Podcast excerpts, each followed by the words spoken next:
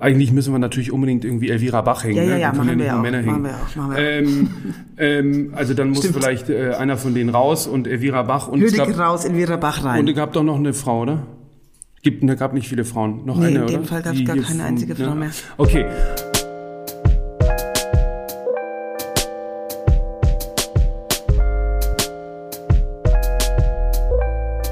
Hallo und herzlich willkommen zu Folge 6 von Extrem dumme Fragen, der Podcast über Kunst und die Welt. Mein Name ist Sebastian Späth Mein Name ist Niklas Bolle. und heute sprechen wir mit Johann König und Lena Winter. Der Galerist Johann König, der durch einen Unfall als Zwölfjähriger blind wurde, genießt in der Kunstszene den Status eines Popstars. Im vergangenen Sommer rief König das Format Misa, Messe in St. Agnes ins Leben, als Reaktion auf die Corona-bedingt ausgefallenen Kunstmessen. In den Räumen seiner Berliner Galerie St. Agnes, einer ehemaligen Kirche, verkaufen auf dieser Messe Galerien, Sammlerinnen und Künstler Werke aus dem Primär- und Sekundärmarkt. Als Direktorin dieses Formats agiert seit ein paar Monaten die Auktionatorin Lena Winter. Zuvor arbeitete die Kunsthistorikerin bei den Auktionshäusern Griesebach in Berlin und Ketterer in München. In dieser Folge werdet ihr erfahren, wie ein Galerist und eine Auktionatorin gemeinsam das Kunstmessewesen revolutionieren wollen. Viel Spaß bei Folge 6 von Extrem dumme Fragen.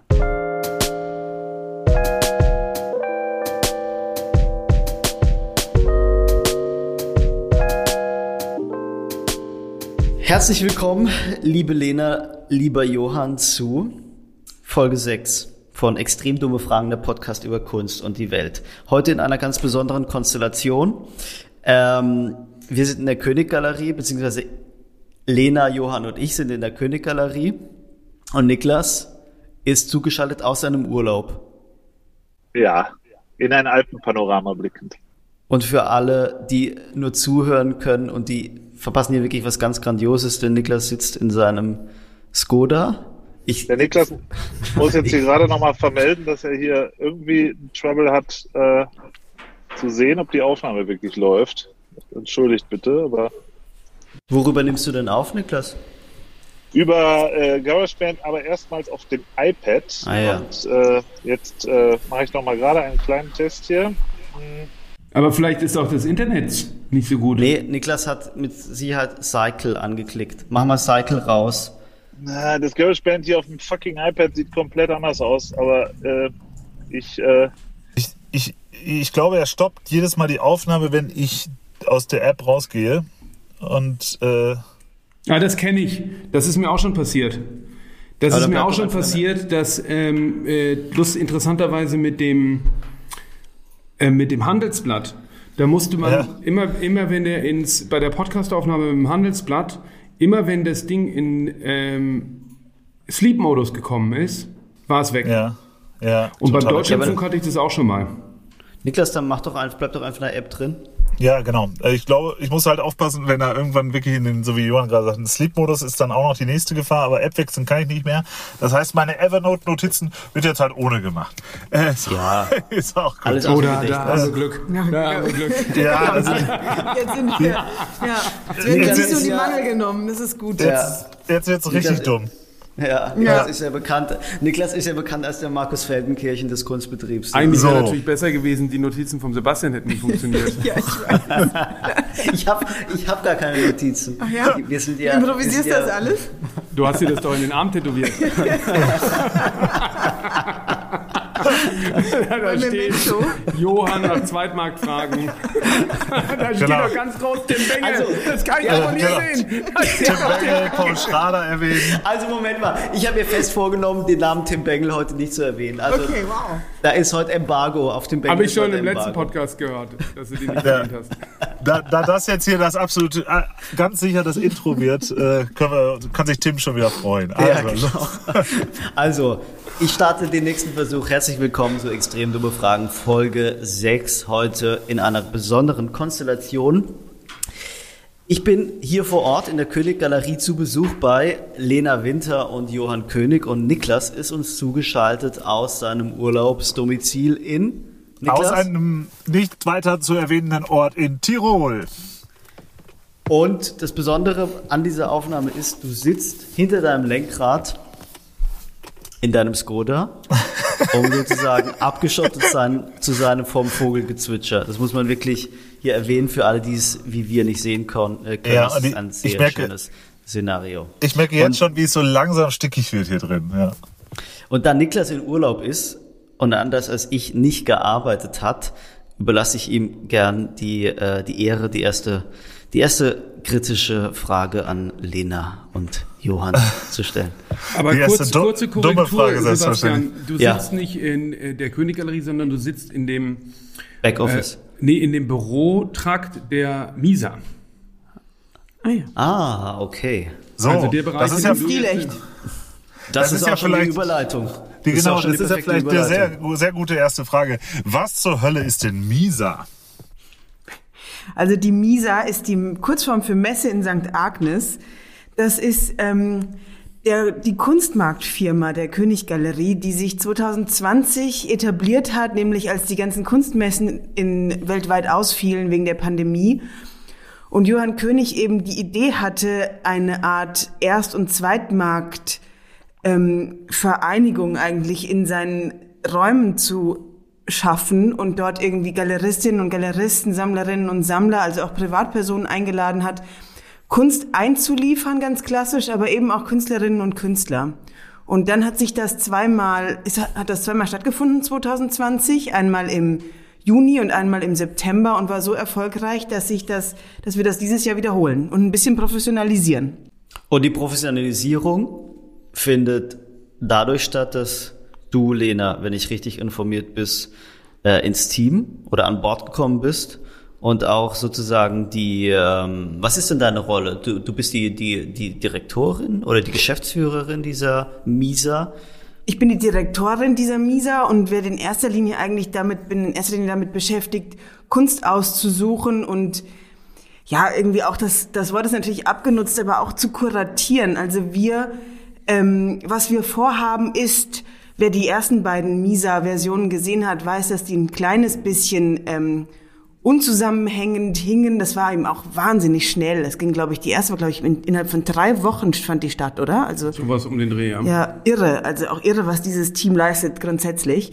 Aber ähm, das ist der Plan ist eigentlich, das thematisch aufzuräumen, ähm, zu sortieren, kunsthistorisch einzuordnen, den Leuten ein bisschen ähm, zu zeigen, wo was herkommt, wo was hingeht und sie auch so ein bisschen, das ein bisschen zu erklären, aber eben auch einfach richtig gute Kunst zu zeigen. Wir haben ähm, eben im Showroom der Königgalerie jetzt eine neue Architektur. Das ist ja eine alte Kirche und im Kreuzgang haben wir eben Wände eingezogen und haben so Kojen gebaut. Und eben innerhalb dieser Kojen ordnen wir thematisch. Okay, also grundsätzlich kennen ja die meisten Zuhörer wahrscheinlich Kunstmessen eben so, dass irgendwo eine Messefirma, die sonst auch mal Autos ausstellt oder äh, Maschinenbauer, ähm, dann eine Kunstmesse ins Leben ruft und dort verschiedene Galerien aus der ganzen Welt oder aus dem Land, je nach Ausrichtung, zusammenruft und die bauen ihre Stände auf und präsentieren dort für drei, vier Tage ihr Angebot. Das ist bei euch aber anders, oder? Oder gibt es dort innerhalb des König Königgebäudes dann einen Stand von Eigen und Art? Nein, also genau, die Galeristen und Galeristinnen haben natürlich keinen eigenen Stand, aber wir haben in dem, in dem Sinne auch Aussteller, nämlich eben die Künstlerinnen und Künstler. Also die, die sind in dem Sinne nicht als mit, mit eigener Koje vertreten, aber die sind durchaus auch Aussteller in dem Fall, oder? Würdest du auch so sagen? Ja, es, es ist so, dass wir, also die Kunst kommt von Künstlerinnen und Künstlern, Galerien und von Sammlerinnen und Sammlern. Also es gibt quasi, auf eine gewisse Art und Weise ist es auch eine Demokratisierung des Kunstmarktes, weil du kannst als Künstlerin oder als Künstler nur auf einer Kunstmesse teilnehmen über eine Galerie. Wir haben aber auch direkte Einlieferungen, sage ich mal. Einlieferung ist halt ein Wort aus dem Auktionswesen, also, Leih, also arbeiten in Kommission von Künstlerinnen und Künstlern und von Galerien und von Sammlerinnen und Sammlern und aus dem Handel und aus Firmensammlungen und ähm, äh, insofern ist es schon eine Messe, weil wir ja auch Aussteller haben, wie die Lena sagt, ähm, und das sind eben äh, können aus all diesen Kategorien kommen und wir erleichtern den Zutritt zum Markt äh, Künstlerinnen und Künstlern gegenüber, aber auch Käuferinnen und Käufern.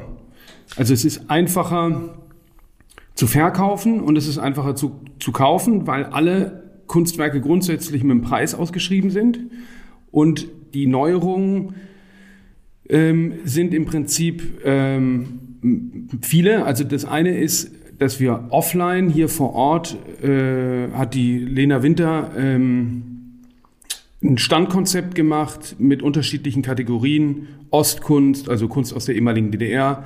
Ähm, sag du, weißt es besser. Äh, Farbe, ähm, junge Wilde.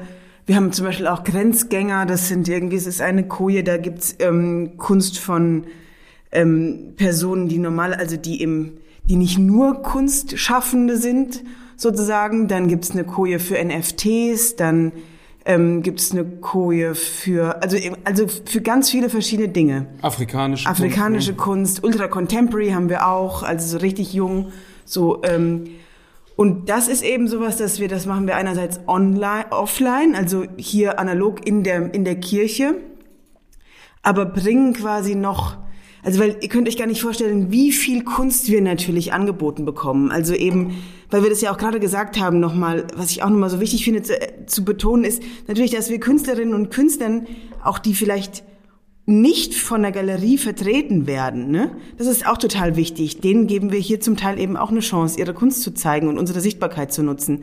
Und da haben wir natürlich, weil wir auch so einen Open Call für ein Consignment gemacht haben, kriegen wir natürlich so un unglaublich viel Kunst angeboten, dass wir das innerhalb dieser zehn Tage ähm, haben wir überhaupt nicht die Kapazitäten, das alles zeigen zu können. Und insofern haben wir eine, haben wir einen Online, also setzen wir die Misa online fort und zwar auf misa.art. Und dort kann man eben alles das, was wir nicht ausstellen können, online anschauen. Ich würde mal gerne noch einen Schritt zurück machen. Ja, klar. Weil eine der vielen Besonderheiten eurer Messe ist für mich, wie du gerade gesagt hast oder wie ihr beide gerade gesagt habt, dass ihr auch Künstlerinnen und Künstler unabhängig von einer Galerie präsentiert. Und es sind Künstlerinnen und Künstler, junge Künstlerinnen und Künstler, die auch nicht unbedingt oder die nicht bei euch, die du, Johann, nicht, nicht vertrittst als Galerist. Ähm, ich habe dir im Vorgespräch gesagt, Lena, dass das Interessante ist, dass ähm, sogar zwei meiner Freunde, Strich Freundinnen, ähm, auf dieser Liste stehen oder standen. Vielleicht kannst du mal ein bisschen was über die, oder vielleicht könnt ihr mal ein bisschen was über die äh, Künstlerauswahl erzählen. Also es gab diesen Open Call, aber du hast mir gesagt, dass, es, dass ihr auch Agenten, hast du es genannt, deutschlandweit im Einsatz habt, die auf die Suche gehen nach spannenden Künstlerpositionen. Also berichtet doch mal ein bisschen was über diese Künstlerauswahl. Was sind spannende junge Künstlerinnen und Künstlerpositionen? Genau, ich will nur eine Sache vorwegschicken. Die Misa Art GmbH ist eine Ausgründung äh, von der Johann König GmbH und ist, wenn man so will, das Start-up, ähm, äh, was aus dieser Corona-Krise äh, entstanden ist. Und, mhm. und ist eben wichtig in der Wahrnehmung, dass es separat, es ist, es ist quasi wie ein Tochterunternehmen der, der, der Galerie. Ähm, äh, und deshalb ist es wichtig, deshalb ist es auch so wichtig, dass die Lena hier ist und eben da auch quasi die Geschäfte führt und die Verantwortung äh, übernimmt. Und äh, wie, zu dem Prozess kannst du ja vielleicht noch was erzählen. Ja, also ähm, Künstlerinnen und Künstler, das ist eben genauso. Einerseits ähm, werden wir angeschrieben und es wird sich bei uns beworben. Andererseits naja, das ist natürlich auch einerseits das, was wir den ganzen Tag tun, eben über alle möglichen Medien Kunst schauen. Und da kann man mhm. sich natürlich einerseits auf ein bisschen sein eigenes Auge verlassen, aber auch, aber auch, aber auch auf so eine Form von Sichtbarkeit oder auch Relevanz, die die sozialen Medien kreieren.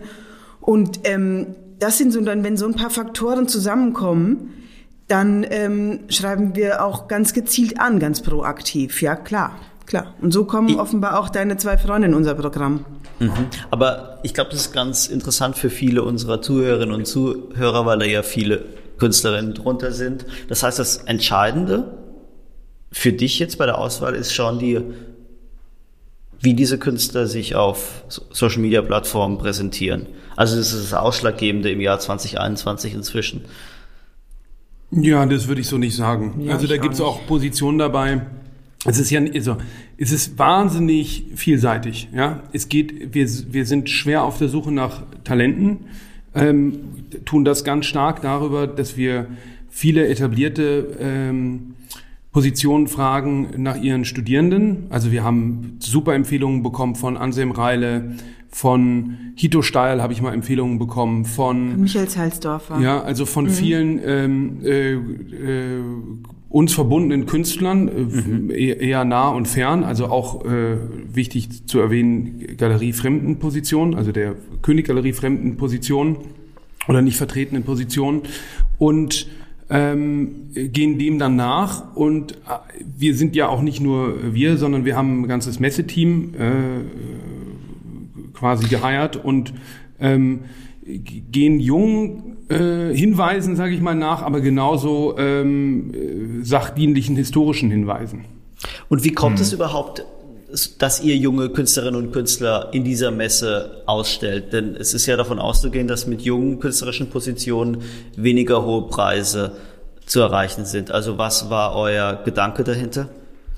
Na, wir verstehen uns halt eben genau nicht sozusagen als Gatekeeper. Wir wollen jetzt nicht irgendwie sagen, alles, was schon Relevanz X hat und, ähm, und nur drüber stellen wir aus, sondern natürlich auch irgendwie als, als Möglichkeit der Sichtbarmachung. Und ich glaube halt im Moment, wo irgendwie natürlich auch Aufmerksamkeit eine große Währung ist und die Königgalerie auch oder auch Johann selbst natürlich extrem viel Sichtbarkeit oder Reichweite hat und dann kann man das eben zur Verfügung stellen und zu sagen, mhm. schaut euch mal an, ihr könnt das nutzen. Und ähm, wir wollen das eben alles gar nicht so ähm, begrenzt lassen, sondern eben öffnen und Chancen geben. So. Mhm. Und war das, war das so ein bisschen Feedback aus den ersten Messen, dass alles so ein bisschen wild durcheinander war? Weil ich habe jetzt so schön in Johann deinem Podcast kommt ja so eine kleine Werbung für die Misa so vorgeschaltet. Und da heißt es so schön ähm, mit Arbeiten von äh, von Beuys, Rosemarie Trockel und Johanna Dumé. Dieser schöne Dreiklang, der wird Johanna sehr freuen. Äh, aber ist es in diesem Fall ist wirklich noch so, dass dort Beuys, Dumé, Trockel nebeneinander hängen oder äh, ist so ein bisschen mehr Ordnung reingekommen jetzt durch dich, Lena?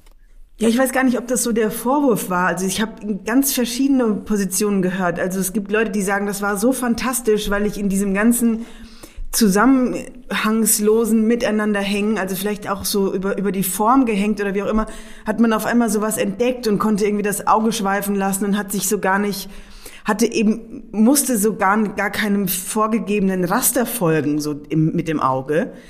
Andererseits ähm, ist das natürlich eine Möglichkeit, ja, ähm, ein bisschen Struktur reinzubringen, Logo, genau. Niklas, du musst vielleicht nochmal erklären, wer Johanna, Johanna Dumé ist, in wenigen Sätzen. Ach ja, Johanna Dumé ist eine ja hier in diesem Podcast oft erwähnte, aufstrebende junge Berliner Künstlerin mit französischem äh, Background und äh, die, glaube ich, auch ihre Präsenz wie einige andere ähm, hier schon Aber mal die erwähnte. Betonung, die äh, Betonung liegt auf jung sozusagen. Genau, ja, ja absolut. Aber äh, ein, ein zukünftiger Shootingstar, der dann mhm. zwischen den, mhm. äh, den ganz großen Namen dort äh, erwähnt wurde, deshalb fiel mir das so auf, ja. Ich, ich ja, habe glaube, warum Johann, natürlich, ich habe das Konzept verstanden mit der Ausgründung. Mhm. Aber ich habe mich schon einige Male gefragt, ob das nicht eine Herausforderung ist, sozusagen jungen Künstlerinnen und Künstler nicht die Hoffnung zu machen, dass ein Auftritt auf der Messe in St. Agnes der, der erste Schritt in der Tür in der Königgalerie ist. Also wie schaffst du diesen Spagat? Aber das ist, das ist gar nicht, ist ja gar nicht ausgeschlossen. Also das ist ja ganz häufig so, dass man durch eine Zusammenarbeit ähm, künstlerische Positionen äh, für sich entdeckt und auch merkt, wie das ist, mit denen zu arbeiten. Äh, das ist nur nicht, das ist jetzt nicht unser Inkubator, ähm, mhm. der darauf äh, angelegt ist, äh, neue Talente zu entwickeln, sondern das Problem bei einer, bei einer Galerie ist ja, dass äh, auch auch wenn sie relativ groß ist, äh, wir haben ja hier knapp 50 Mitstreiterinnen und Mitstreiter, ist die ähm, Möglichkeit, wie viele Positionen man tatsächlich vertreten kann, ähm, äh, überschaubar. Und das äh, Wichtige ist, und das versucht vielleicht diese, diese, dieser Werbeeinspieler auch ähm, äh, zu verdeutlichen, ist, was wir versuchen mit MISA, ist eine Breite, den Kunstmarkt abzubilden. In einer kuratierten Form. Also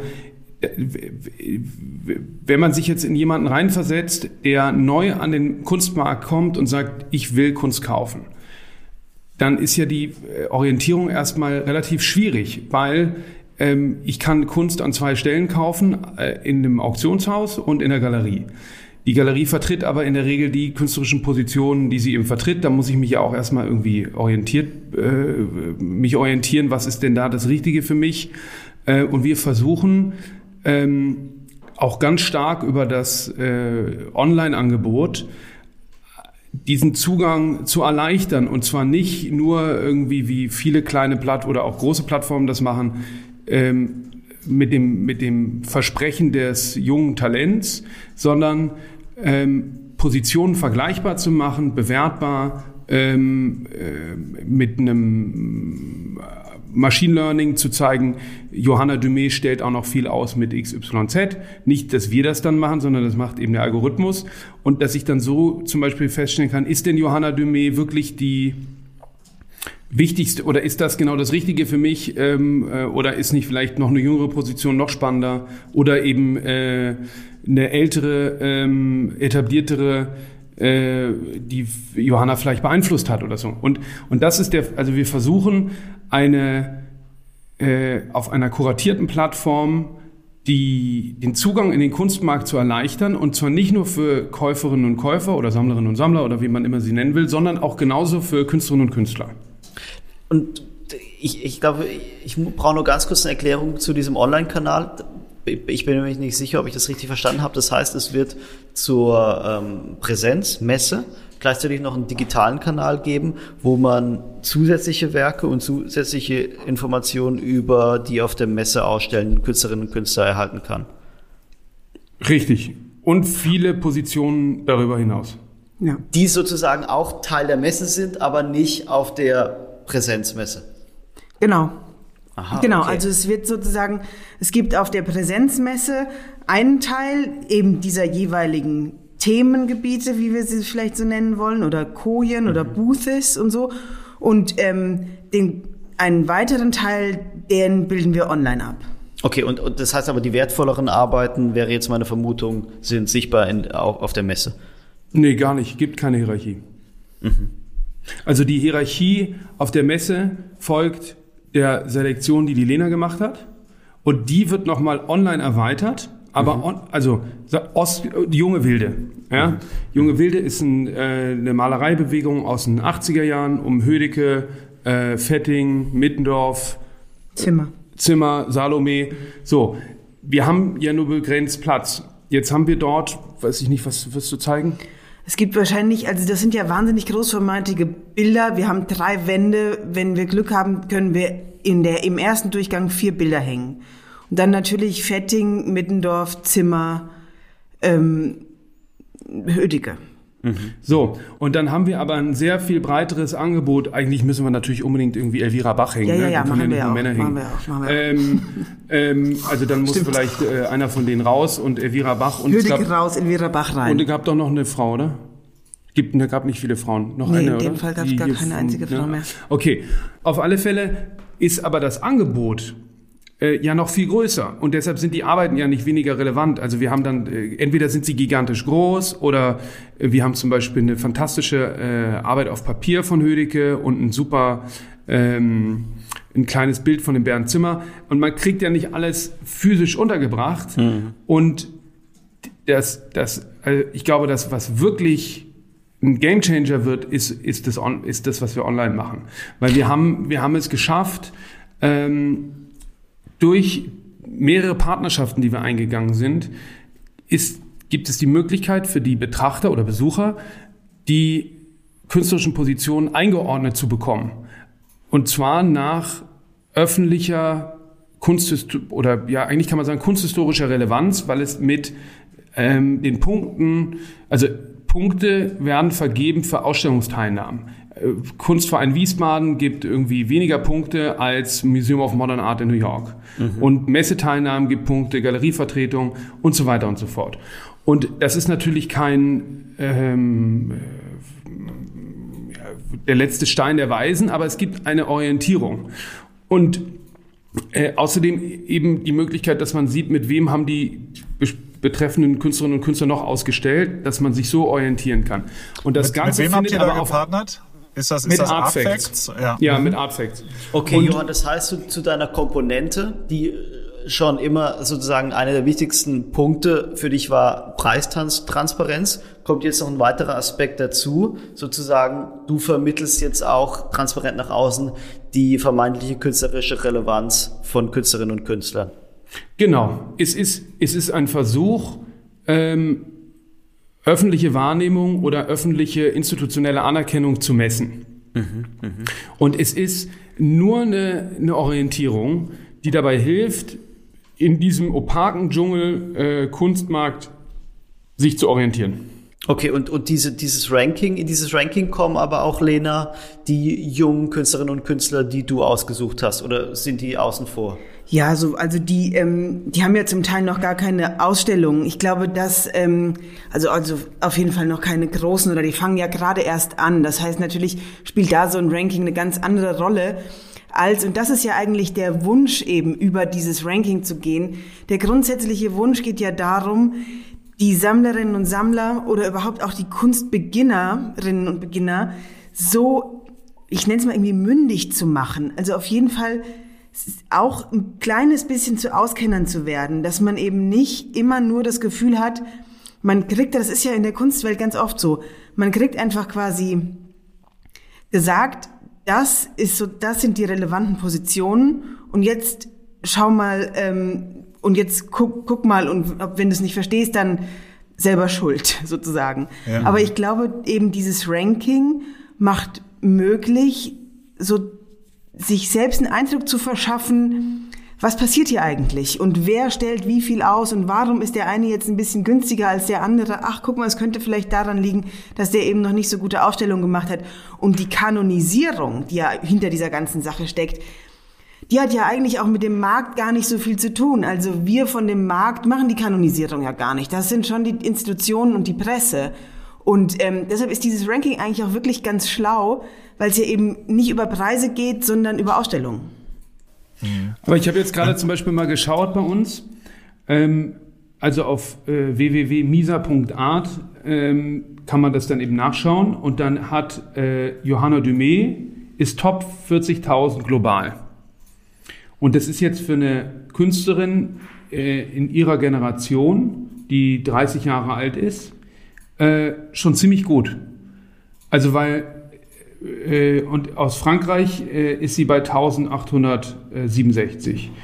Und, und das gibt einem zumindest schon mal eine, eine gewisse Orientierung. Also zum Beispiel ähm, war ich ganz erstaunt zu sehen, wo Bernd Zimmer steht, der äh, eben Teil der jungen Wilden ist, weil der kostet ein großes Bild äh, 20.000 Euro, ne? Ja, im Zweitmarkt bei uns ein bisschen mehr. Mhm. Ja, aber auch nicht viel, oder? Was kostet ein Bild? Ja, so 40.000. Ah ja, okay.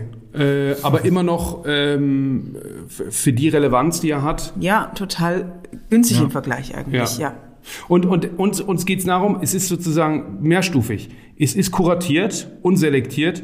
Und wir haben hier äh, durch Lena mit ihrer Expertise von äh, Lempertz über Griesebach zu Ketterer zu uns äh, gefühlte 20, 200 Jahre. 200 Jahre. 200 Jahre geballte. 200 darf man, Jahre darf man, Kunstgeschichte darf man das in diesem Podcast kommunizieren, dass, dass, ihr, dass ihr beide dieses Jahr einen runden Geburtstag feiert? Ja, klar. Klar. Okay, dann, dann 30. kann man sagen, geballte, geballte 80, bald geballte 80 Jahre. Äh, Geballte Kunst 80 Jahre, genau. Ja, Ja. gewalt und, 80 und, Jahre und, es sind, und, und ja, auch hier viele andere ähm, Artist-Liaisons und Researcher und so, die daran arbeiten und die eben, ähm, das ist eben ganz wichtig, es ist eine Vorselektion und eine Kuration, aber trotzdem ergänzt um Instrumente, der selber, äh, dass man selber sich ein Bild machen kann davon. On top von allem, was sich äh, das E-Commerce-Herz äh, wünscht. Wir haben Echtzeit, äh, Transportkalkulation. Ähm, wir haben eine AI, die schätzt den Preis auch, auch, auch hart, ja. Also es ist eben so, dass die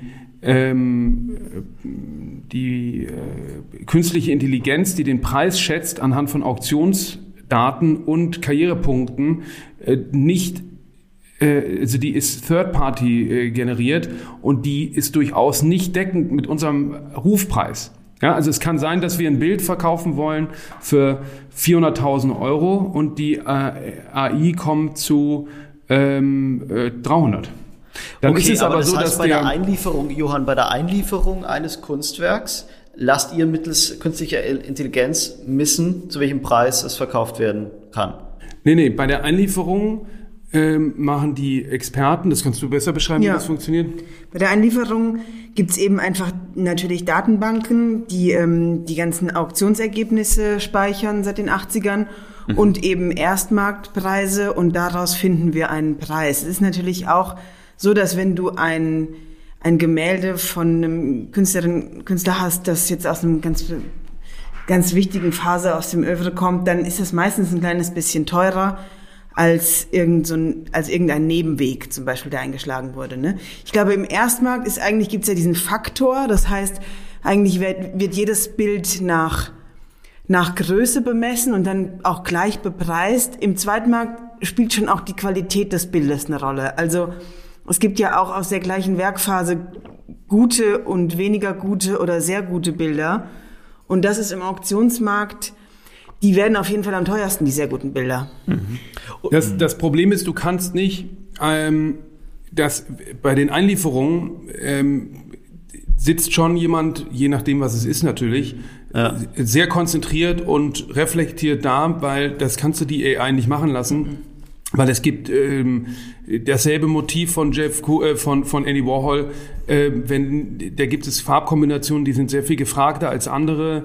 Ähm, das kann einen gigantischen Unterschied machen. Das spielt Komposition eine große Rolle. Also da muss man schon. Mhm. Das ist eben auch ein bisschen die Kehrtseite der neuen Transparenz.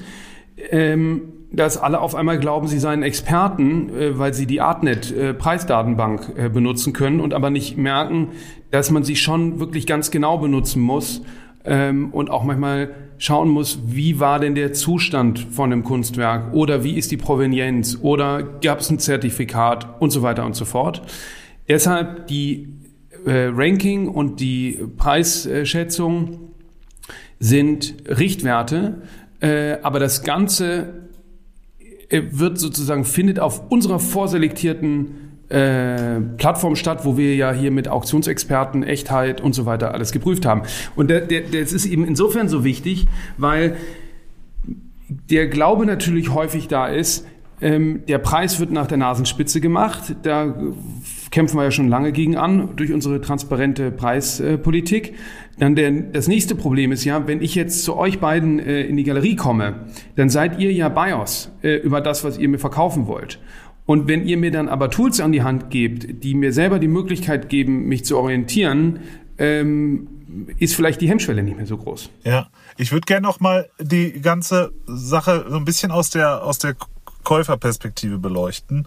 Okay. Und äh, wenn ich wie ist es denn, wenn ich auf die, auf die Messe jetzt, auf die physische Messe komme, mhm. als Kunde am ersten Tag, als erster mich durch die Tür dränge äh, und auf ein Bild zeige, darf ich das dann wirklich kaufen? Oder ja, wird noch geschaut, ob es vielleicht einen besseren Sammler als mich gibt? Und davon soll es welche geben. Ähm, und das wäre Frage 1 und äh, Frage 2. Von wem kaufe ich eigentlich als Käufer? Kaufe ich von der Königgalerie oder kaufe ich von dem Künstler direkt oder von dem Händler oder dem Galeristen, der dort ausstellt? Also die erste Frage ist mit einem ganz klaren Ja zu beantworten. Ähm, das ist ja auch irgendwie ganz entscheidend, dass wir hier in gerade mit der Misa da auch keine Hierarchien machen wollen von Käuferinnen und Käufern. Also ja, derjenige, der es als erstes entdeckt hat, bekommt es auch als erstes. Und ähm, von wem du kaufst, hängt ein bisschen da, davon ab, auch wie ähm, transparent die Einlieferer sein möchten. Also ähm, ich kenne das eben aus, dem, aus der Arbeit im Auktionshaus. Das ist quasi das oberste Gebot, Käufer und Einlieferer so diskret wie möglich zu behandeln. Und das finde ich eigentlich auch ganz schön. Es gibt natürlich Kunstwerke, die hingen in illustren Gebäuden oder in illustren Familien und da kann man dann die Provenienz nennen. Das ist manchmal auch ein Verkaufsgrund. Aber schlussendlich versuchen wir das schon so diskret wie möglich zu behandeln. Aber im, im Prinzip kannst du alles äh, online auch kaufen und äh, kaufst bei der Misa Art GmbH äh, vor Ort oder eben online. Aber seid ihr inzwischen eine echte Konkurrenz für Auktionshäuser? Du, ich weiß nicht. Je größer der Markt ist, Ja, desto besser. Also ja, also es gibt natürlich, ähm, es gibt schon ein paar Sammlerinnen und Sammler, an denen habe ich mir, als ich auf, im Auktionshaus gearbeitet habe, die Zähne ausgebissen und die kamen jetzt irgendwie von sich aus zu uns, was ich echt ein tolles Zeichen finde.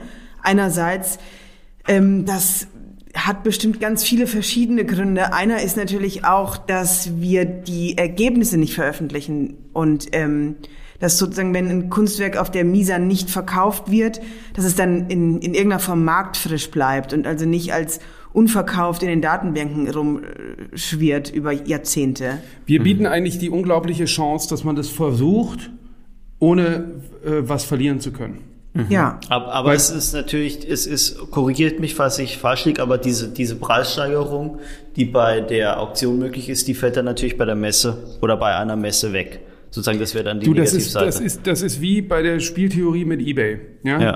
Nur, nur das Problem ist, dass es bei dem Kunstmarkt kein Vergessen gibt. Wenn du jetzt ein Top-Albert-Oehlen-Bild hast, dann würde ich, also das ist ja auch so, dass wir Leuten zum Teil raten, in die Auktion damit zu gehen. Aber es kommt halt ein bisschen drauf an, ähm, wie, wie gut sie aufge oder wie wichtig jetzt da auch ein Erfolg ist, ja, weil die Logik des Auktionshauses ist immer so niedrig wie möglich anzusetzen, um möglichst hohen Preis zu erzielen.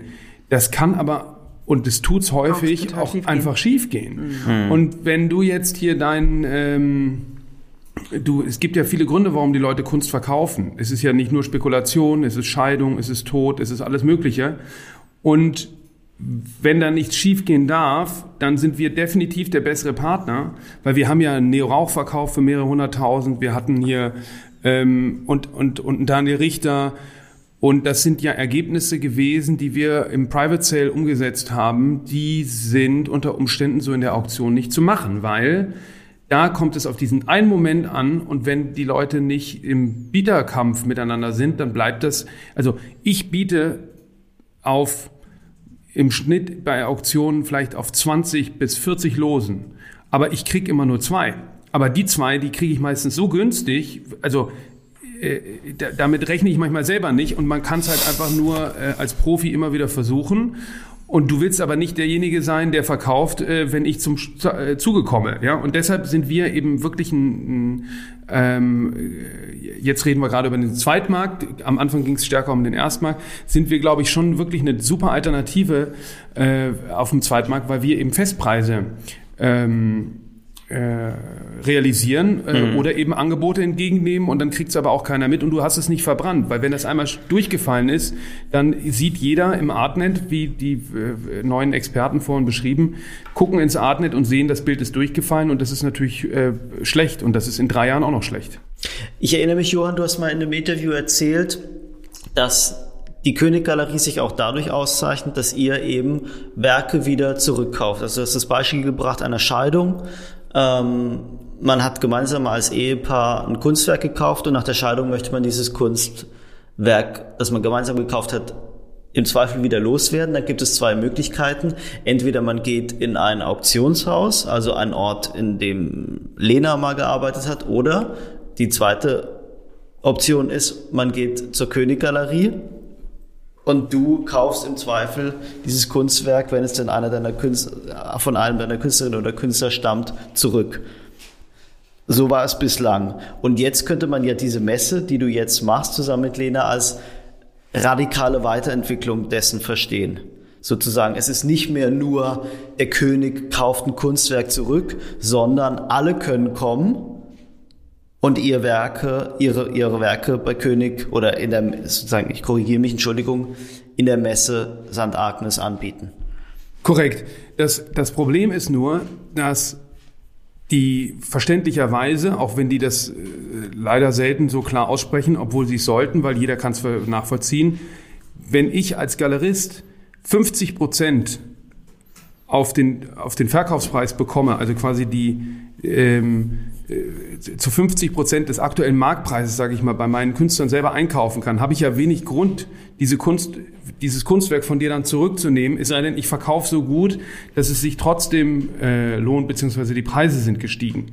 Deshalb ist es natürlich für alle Galerien grundsätzlich oder in der Regel ist es eben relativ komplex, aber in der Regel sehr uninteressant, Kunstwerke zurückzunehmen, weil die kriegen ja die ganze Zeit für die Hälfte neue. Mhm. So, mal platt gesagt. Und da kommen wir jetzt und sagen, ihr wollt es nicht in die Auktion geben, wegen dem Risiko, auch vielleicht wegen der Verantwortung dem Kunst, Künstlerinnen Künstler gegenüber oder vielleicht, weil der Markt auch einfach noch nicht richtig, der, der richtige ist. Es gibt Positionen, die werden relativ teuer gehandelt, aber eben nicht so sehr in den Auktionen oder ähm, äh, nicht alles ist geeignet für die Auktion. Mhm. Und da kommen wir jetzt hin und sagen, okay, wir bieten an, dass man äh, Kunst hier kauft, sekundär und primär und dass man es auch wieder verkaufen kann. Mhm. Und wir glauben ganz stark, dass der Kunstmarkt ähm, vorteilhaft ist für alle Künstlerinnen und Künstler, weil je mehr Kunst gekauft wird und je mehr man auch wieder verkaufen kann, umso mehr kann man auch wieder kaufen. Das ist die Grundlogik äh, äh von Markt. Mhm. Natürlich gibt es da Regeln und Spielregeln zu beachten und Verantwortung und so weiter und so fort. Aber dann lässt sich feststellen, dass es in jedem Fall kein Zufall ist, dass die Leiterin der Messe in St. Agnes ein, eine Vergangenheit als Kunstauktionatorin hat. Und das ist ja auch, was du eben angedeutet hast, Lena, dass jetzt du hier auf der Messe womöglich die Aufgabe auch hast, äh, Menschen, die vorher eine Hemmung hatten, ihr Werk in der Auktion anzubieten, dazu zu bringen, hier ihre Werke anzubieten. Absolut, absolut. Ich habe auch irgendwie das Gefühl, dass ich das, ich habe das vor ungefähr zehn Jahren angefangen, in diesem Feld zu arbeiten. Ich habe auch das Gefühl, dass sich ziemlich viel verändert hat. Also vor zehn Jahren gab es wirklich noch Galeristen, die haben den die haben den, Auktionsmarkt als wirklich als, als die größte Bedrohung und den größten Feind wahrgenommen, weil Natürlich, weil passieren kann, dass Kunstwerke von Künstlerinnen und Künstlern, die sie vertreten und für, für, die sie ganz viel Interesse haben, dass man das dann wieder auf die Auktion gibt und dann entweder passiert gar nichts oder es passiert viel zu viel und dann gibt es natürlich einerseits den, den diesen wahnsinnig gefährlichen Hype und ähm, oder es passiert eben so, dass sie irgendwie behauptet haben, es gäbe einen Hype und irgendwie die Auktionsergebnisse behaupten, also zeigen das Gegenteil etc. Und ähm, ich glaube, da haben sich die Galerien und die Auktionshäuser mittlerweile so ein bisschen aneinander angenähert und es ist auch mittlerweile so, dass viele Künstlerinnen und Künstler selbst alte 68er, glaube ich, mittlerweile verstehen, dass ein Preis, der für ein Kunstwerk bezahlt wird, auch durchaus das andere Ende der Fahnenstange von Relevanz sein kann. Also es ist ja nicht nur so, dass dass Preise durch so einen spekulativen Hype entstehen, sondern es entstehen eben auch Preise für Künstlerinnen und Künstler, die gerade, die irgendwie vielleicht schon ganz lange auf den Dokumentas dieser Welt oder auf den Biennales dieser Welt ausgestellt haben und immer wieder ein bisschen übersehen wurden. Also ich, ich warte eigentlich nur darauf, dass jemand wie Dieter Roth oder so demnächst mal irre hohes Ergebnis erzielt auf einer Auktion, weil das sind eigentlich solche Positionen, die so ein bisschen vom Markt übersehen werden, aber ganz sicher eben irgendwann wahrgenommen werden. Ja, ich glaube, bei Dieter Roth zum Beispiel ist es so, dass das am, an, an der mangelnden Ordnung des Werkes liegt. Mhm. Das natürlich auch sein. Ähm, und dass nicht ganz klar ist, was da alles äh, passiert. Und das ist auch zum Beispiel ein Wahnsinnsfeature, was wir haben. Und zwar werden äh, die Käufe in der Blockchain zertifiziert und mit einem ähm, Zertifikat versehen.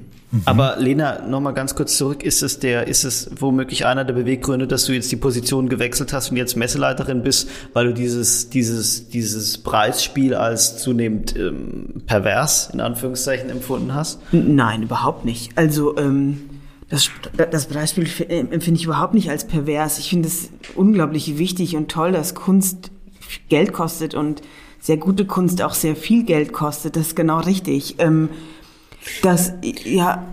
Ja, ich, ich, glaube, was, was wichtig ist, weil diese, was du sagst, das ist ja nur die eine Seite der Medaille. Ja? Wir hatten ja auf der Misa hier, auf der letzten hatten wir zum Beispiel ein großes Werk von Thilo Heinzmann.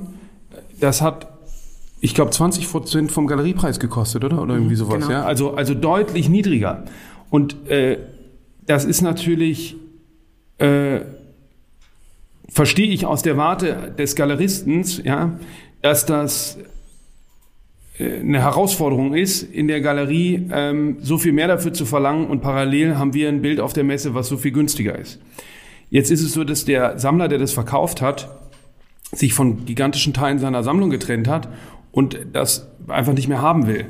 Und es war trotzdem gar nicht so einfach, es zu verkaufen. Wir haben schlussendlich verkauft an jemanden, der glaubt, dass die Thilo Heinzmann besonders, es ist auch gerade genau diese Werkgruppe, die sehr günstig ähm, äh, im Zweitmarkt gehandelt wird, der daran fest glaubt, dass sich das entwickelt. Und das ist ja auch das, was den Kunstmarkt spannend macht, dass da einfach auch Connoisseurship und ähm, äh, Entdecker, äh, Kennerschaft äh, drinsteckt. Also was für den einen ähm, abgeschrieben ist, ist für den anderen eine gigantische Chance. Mhm. Und, und das ist das, was ja äh, äh, die, die Kunstmarkt irgendwie, warum auch immer, nicht mag, aber ich, ich das, was, ähm, und das ist gar nicht reine Spekulation, sondern das ist auch äh, der, der das jetzt gekauft hat, der glaubt daran, dass das äh, wirklich relevant wird und ich glaube, dass er recht hat. Hm. Ich würde gerne mal einen, einen, Schritt zurück machen aus von der Misa und dich, Johann, nochmal fragen, könntest du uns das mal einordnen? So, du bist jetzt, du wärst, wie eben schon einmal angedeutet, irgendwie in 14 Tagen äh, 40 und äh, würden gerne mal so hören, wie du die Misa und diese Entwicklung jetzt eigentlich in diese deine Galeristenlaufbahn, die ja die Hälfte dieser 40 Jahre bereits einnimmt, äh, eigentlich einordnest. Und ähm, ähm, wo du darauf folgend vielleicht schon die nächsten Schritte siehst. Ich habe in eurem Magazin, im König-Magazin geblättert, der letzten Ausgabe mm, und dort so eine interessante Grafik gefunden, wo man so das das Gesamtimperium zusammengefasst sah. Ich weiß nicht, Johann, weißt du, worüber ich spreche, ne? Ja. Äh, wo, wo so das eine auf das andere aus einzahlt. Ich dachte, oh, was ist das denn? Jetzt hat er hier seinen Masterplan verraten.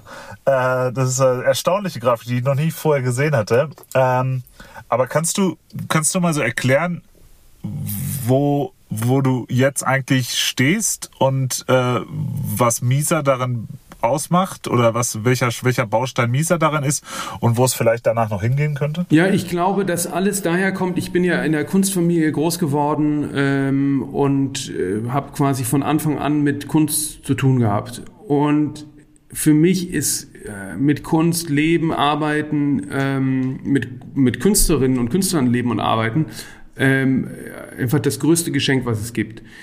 Und mein wirklich erklärtes Ziel ist es, die Kunst äh, zu verbreiten und äh, erreichbar zu machen. Und ich glaube, das größte Problem vom Kunstmarkt ist die Verschlossenheit, die Intransparenz und äh, die vermeintliche äh, vorbehaltene äh, Spielfläche für, für Ultrareiche. Und wir haben zum Beispiel angefangen, ähm, und ich habe mich eben auch sehr stark verändert. Ja, ich habe ich hab viel äh, lange nichts von Editionen gehalten und dachte, ähm, limitierte äh, Kunstwerke von renommierten Positionen ist ähm, quasi günstige Kunst. Aber das stimmt nicht, weil ich immer mehr gemerkt habe, wie so die, die Customer Journey, sage ich mal, ja, dass, dass, dass, wie Kunst anfängt, in den Leben von Menschen eine Rolle zu spielen.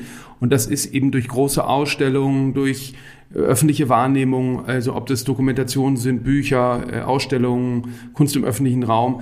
So, und wenn dann eben diese emotionale Bindung da ist und man will anfangen, was äh, von dieser Position dann äh, zu erwerben und damit die ganze Zeit sein Leben zu verbringen, ist das ja sehr schwierig, weil man kommt, A, kommst du nicht ran, ähm, oder es ist viel zu teuer oder es ist viel zu teuer und du kommst nicht ran. Und deshalb haben wir gemerkt, es ist wichtig, darüber diesen Einstieg äh, möglich zu machen.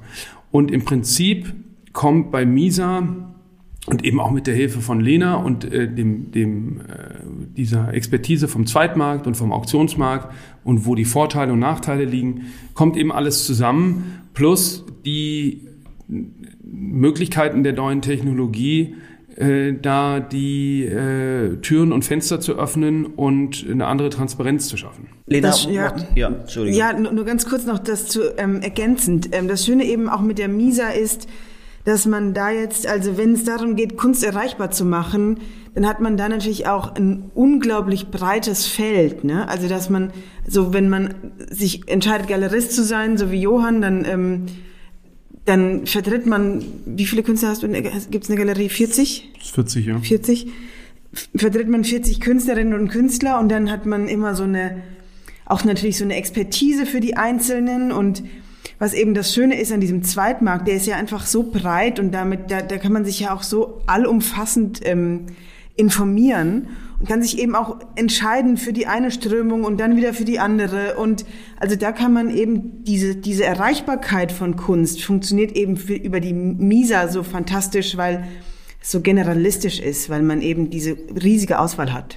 Was natürlich bei eurem An was euch bei eurem Anliegen Kunst den Menschen zugänglich zu machen total in die Hände spielt, ist ja, dass Kunst in den letzten zwei oder im letzten Jahrzehnt, in den letzten zwei Jahrzehnten meinetwegen, eine un unheimliche Popularitätssteigerung erlebt hat. Ja. Ähm, die ich meine, Johann, das ist ja irgendwie mittlerweile ein abgedroschener Satz, dass du eine Ausnahmefigur bist im Kunstbetrieb, was deine Umtriebigkeit, was dein Ideenreichtum angeht. Stimmt auf jeden Fall. Trotzdem bist du ja nicht der alleinige, die alleinige Person, die das angestoßen hat, dass Kunst auf einmal in der Gesellschaft so populär ist. Lasst uns doch beide, oder äh, würdet ihr beide mal versuchen zu analysieren, wie das kommt, dass Kunst auf einmal so in der Mitte der Gesellschaft angekommen ist? Ja, also ähm, oh, gute Frage. Also ich erinnere mich schon auch, also ich habe auch so einen Kunsthintergrund in meiner Familie, natürlich völlig anders als Johann, aber auch ich bin mit meinen Eltern, seitdem wir denken, ich denken kann, irgendwie auf große Ausstellungen gefahren und auch immer schon auf die Biennalen und so. Und ähm, das waren in den 80er, 90er Jahren war das ja immer so ein bisschen so eine immer so ein bisschen wie so eine Öko-Veranstaltung, nee, auch so ein bisschen oh. so eine Öko-Veranstaltung. Also ähm, das war jetzt gar nicht so ein glamouröses Ding da irgendwie die Biennale und auf einmal oder so in den Nullerjahren stand auf einmal Naomi Campbell auf irgendeiner Yacht und wurde fotografiert und fuhr zur Eröffnung von der Venedig Biennale und ähm, das war wie so zeitgenössische Kunst wurde auf einmal zu so einem zu so einer Art ja Lifestyle. Ich glaube, das hat auch damit zu tun. Ich habe das irgendwie auch in deinem Podcast gehört, Johann, mit der Cheyenne Westphal, die auch irgendwie mal gesagt hat, dass so ungefähr vor 10, 15 Jahren zeitgenössische Kunst auf einmal auch so viel populärer wurde, auch, auf, auch in den Auktionsmärkten, wie sich das, wenn man das genau erklärt, wo das herkommt, Gesellschaftsphänomen technisch. Ähm, Na, das hat, glaube ich, einmal mit den Märkten zu tun, ne? und das hat natürlich ganz stark mit Geschmack zu tun, also auch mit ähm, ähm,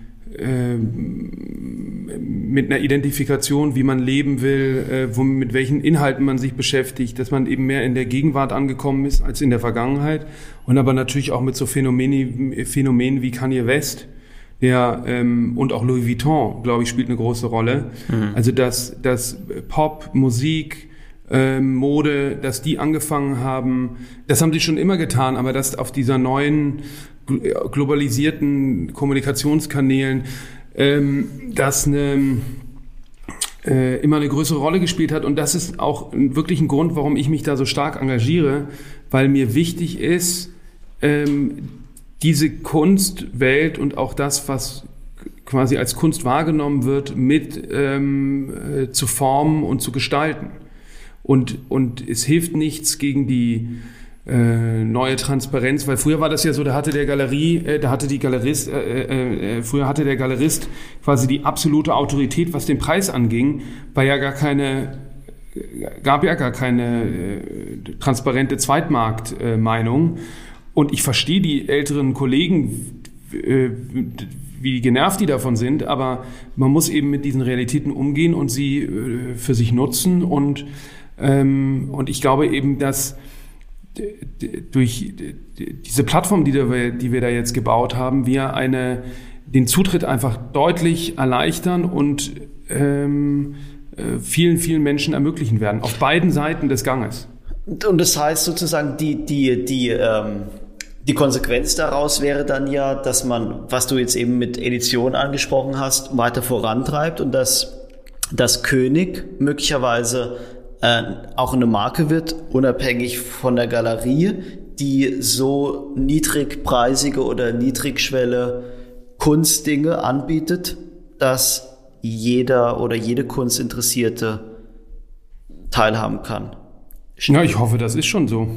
Kannst du, hm. kannst du das mal ein bisschen ausführen? Was, also natürlich Leute, die sich, die sich mit dir und der Galerie auseinandersetzen, wissen ja so ein bisschen, was es, was König umfasst, aber kannst du, das war ja auch das, was Niklas äh, angesprochen hat, kannst du mal aus der Sicht noch beschreiben, was den König Kosmos, was da Teil des König Kosmoses ist? Ne, ich würde gar nicht sagen, das ist der König Kosmos, sondern was wir versuchen ist, also zum Beispiel, haben wir ja, ähm, ist König irgendwie dann über die Laufe, über, über Laufe der Jahre natürlich auch eine Marke geworden und es gibt eben König Edition.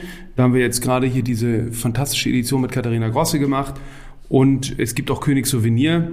Mhm. Äh, da gibt es zum Beispiel unter anderem eine, eine Seife von Erwin Wurm äh, aus Österreich, äh, also in Österreich produziert und das ist eine Gurke, die ist, ist tatsächlich auch aus Gurken gemacht und der Erwin Wurm ist ja eigentlich klassisch ein Bildhauer, wurde dann aber berühmt mit seinen One-Minute-Sculptures, wo man mhm. eine Minute eine Handlungsanweisung äh, mitmacht oder nachmacht. Ähm, durch Red Hot Chili Peppers, die haben dann zum Beispiel auch ein Video mit ihm gemacht, also mit seinen One-Minute-Sculptures. Und diese Gurke ist irgendwie auf eine Art und Weise, also diese Seife ist irgendwie auch eine Art One-Minute-Sculpture. Man wäscht sich eine Minute, eine Minute lang die Hände und wird so selber zu Skulpturen. Das ist eben ein Multiple und das kann man online auf äh, könig.art kaufen ähm, und wird damit selber zur Skulptur. Und wichtig ist halt Kunst, mir ist wichtig, Kunst in die Mitte der Gesellschaft zu rücken und wir sind da sehr konzentriert auf unsere äh, vertretenen Positionen. Aber bei MISA ist eben der nächste Schritt, diesen Zugang und die Sichtbarkeit äh, Künstlerinnen und Künstlern zu ermöglichen, unabhängig von der Vertretung bei uns in der Galerie oder einer weitläufigen Akzeptanz in der Kunstwelt, weil da gibt es auch einfach ältere Positionen zum Beispiel zu entdecken. Ähm, und da verstehen wir uns eben äh, als Möglichmacher auf beiden Seiten für Sammlerinnen und Sammler, ähm, aber auf einem kuratierten Platz. Also das ist schon wichtig. Das ist nicht wie bei anderen Plattformen, wo jeder mitmachen kann, der sich anmelden kann, sondern es ist eine grobe oder eine, es ist eine, eine ist eine also Artfacts hat 700.000 Künstler gelistet ähm, und ich denke, was werden wir? 1000 Positionen, oder? Was? Ja, irgendwann auf jeden Fall, ganz sicher, ja. Aber das ist ja verhältnismäßig immer noch wenig, ne? Ja. Ich würde noch ganz kurz mal zu König Souvenir zurückkommen. Ich weiß nicht, Lena, wie geht's dir? Kannst du dich noch dran erinnern, als Johann äh, König äh, Souvenir gestartet hat? Ja, klar.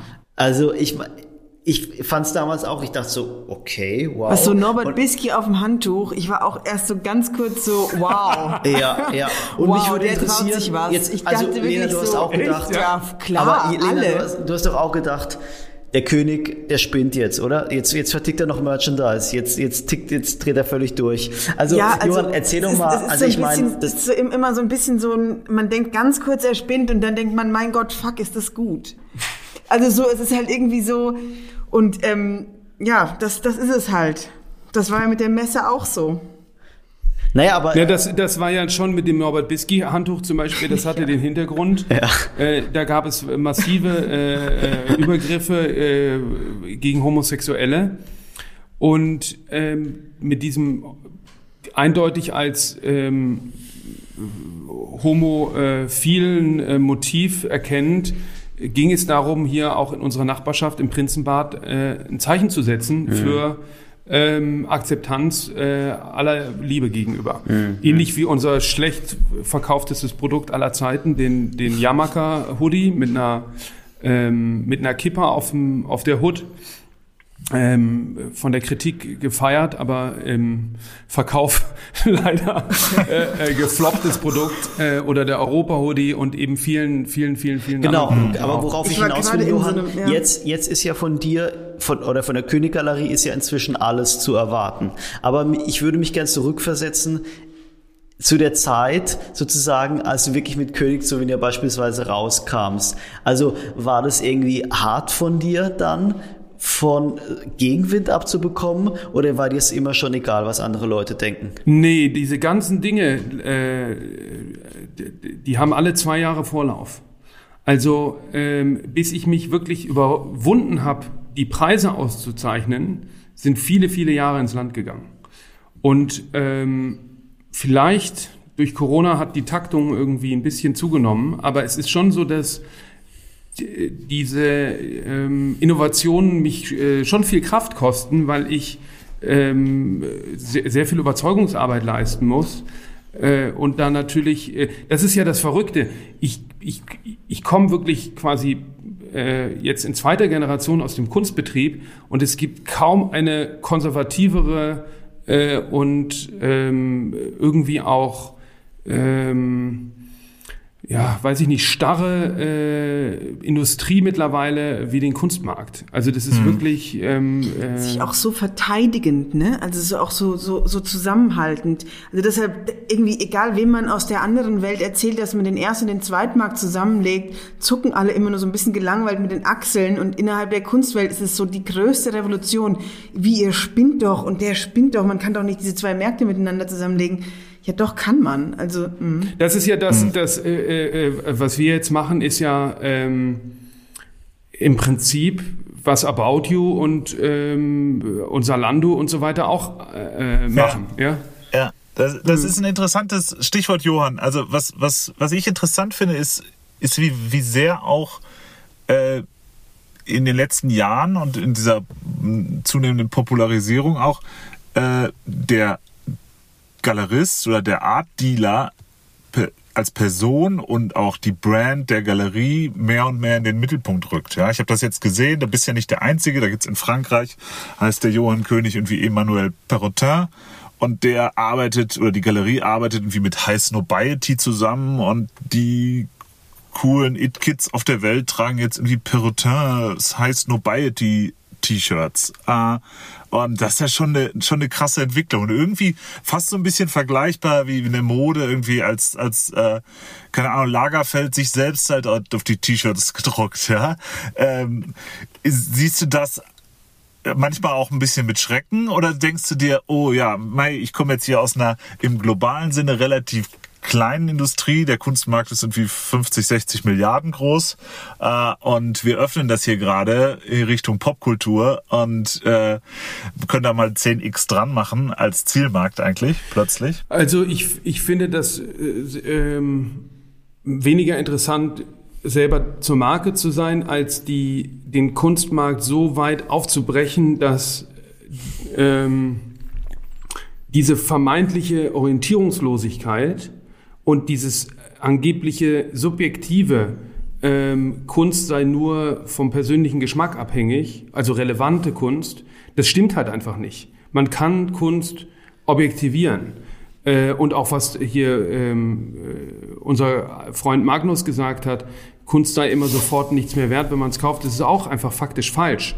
Äh, der Kunstmarkt ist so kompliziert wie ähm, im Prinzip ist er eigentlich noch viel komplizierter als der Aktienmarkt, weil, weil Insiderhandel nicht verboten ist.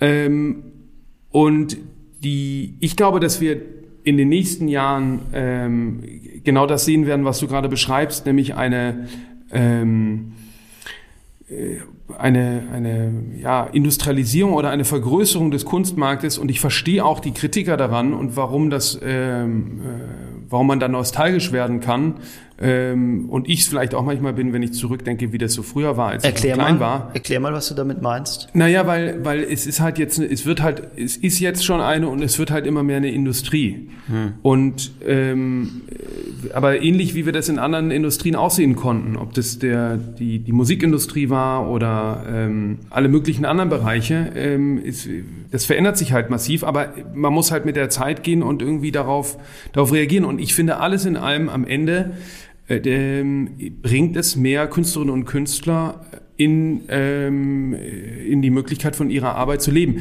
Eine andere Sache, äh, über die man auch viel sprechen kann, was die Lena vorhin kurz geschnitten hatte mit äh, Crossover.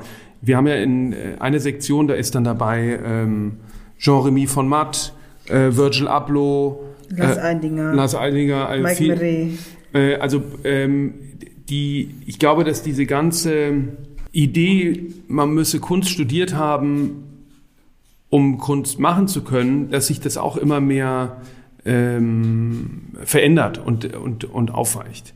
Und ich glaube, dass es einfach wahnsinnig spannende äh, Zeiten sind und ich bin sehr froh, da mitgestalten zu dürfen ähm, und, und dieses große Experiment zu wagen. Ähm, ja, und kann nur alle dazu einladen, daran teilzunehmen. Das wäre eigentlich das perfekte Schlusswort, oder? Wann denn noch genau? Wann darf man denn teilnehmen? Wann ist die Messe denn in St. Agnes? Ach so, die ist vom 10. August bis zum 22. August.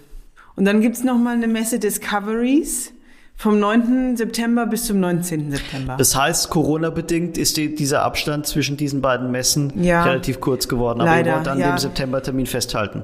Ja, klar. Und wir hatten eben auch, wir hatten ja auf den Juni geschoben, aber dann haben wir eben auch gemerkt, da waren wir eigentlich wirklich alle ganz froh, wie mühsam das noch war mit den Tests und den Slots und wenn man sich schon so, wenn man schon so viel dafür tut, dass das ähm, auch alles zu sehen ist, sollte man wirklich auch irgendwie hinkriegen, dass alle sehen kommen können.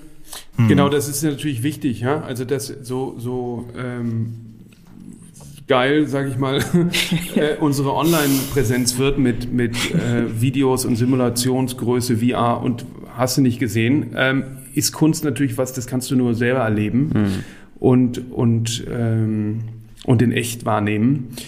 Und deshalb wird es immer quasi diese analog Dial äh,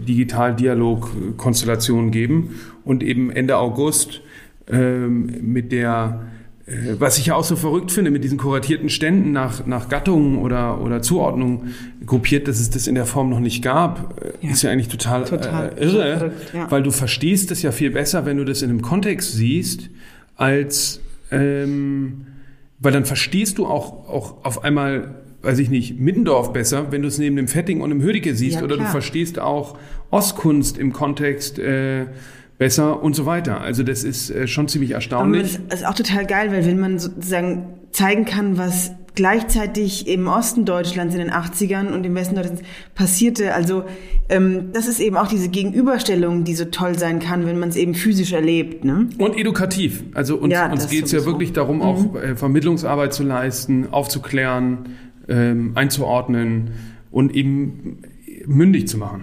Zum Abschluss würde ich euch gerne noch fragen, ihr habt gerade eine ganz außergewöhnliche künstlerische Position genannt, Jeremy von Matt, der, der, der berühmte äh, Werbekönig.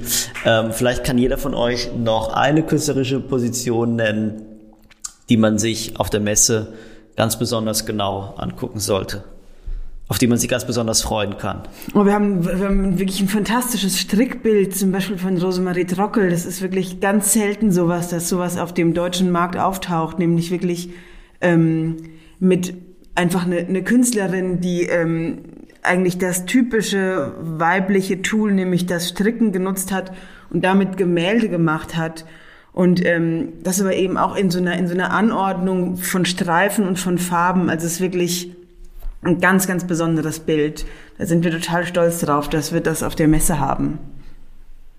Und eigentlich auch eine feministische Position dadurch, dass man das, also dass man quasi dieses Hobby ähm, an, an, an die Wand hängt. Ne? Hm. Und Johann?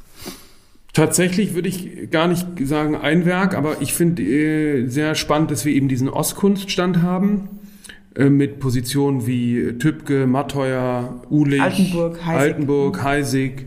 Und das ist für mich total interessant und deshalb bin ich auch sehr dankbar, dass ich diesen Kunstmarktweg eingegangen bin, jenseits der Galerie. Weil als ich geboren äh, bin, hat mein Vater gerade eine Ausstellung gemacht, die hieß Westkunst. Äh, ganz wichtige große äh, Gruppenausstellung. Und ich glaube, dass jetzt durch die neue Generation, also äh, die Mauer ist jetzt 30 Jahre äh, eingerissen worden, äh, gibt es einen neuen Blick darauf.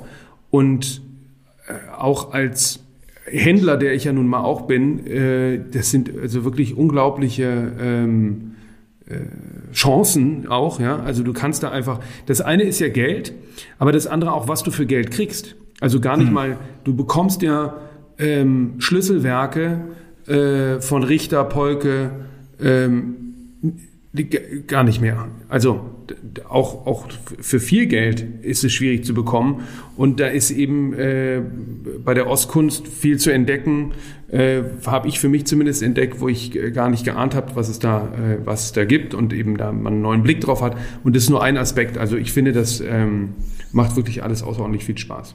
Niklas, dann darfst du noch liebe Urlaubsgrüße senden. Genau. Dann bleibt uns eigentlich erstmal nichts anderes als äh, dir, liebe Lena äh, und dir, lieber Johann, ganz herzlichen Dank zu sagen, dass ihr euch die Zeit genommen habt, uns das zu erklären. Wir freuen uns auf die Messe Es war eigentlich viel Und, zu wenig äh, Zeit, um, um sozusagen alles zu besprechen. Wir haben nicht über, noch nicht genug über äh, ähm, NFTs. NFTs gesprochen. Wir haben, Wir haben nicht nicht, über NFTs geredet. Wir haben noch nicht über ähm, ähm, Blockchain haben wir nicht genug. Fraktionalisierung haben wir auch nicht drüber gesprochen. genau. Deshalb wir haben wir nicht über Künstler, wir haben nicht über Künstlernachlässe gesprochen. Das stimmt, haben wir auch nicht gemacht. Haben wir auch nicht gemacht. Aber wir machen einfach irgendwann eine zweite Folge, wenn Niklas aus dem Urlaub zurück ist und wir technisch etwas versierter sind. Schön. Cool. Danke. Danke. Gut. Ciao. Bis dann. Danke euch beiden. Cut.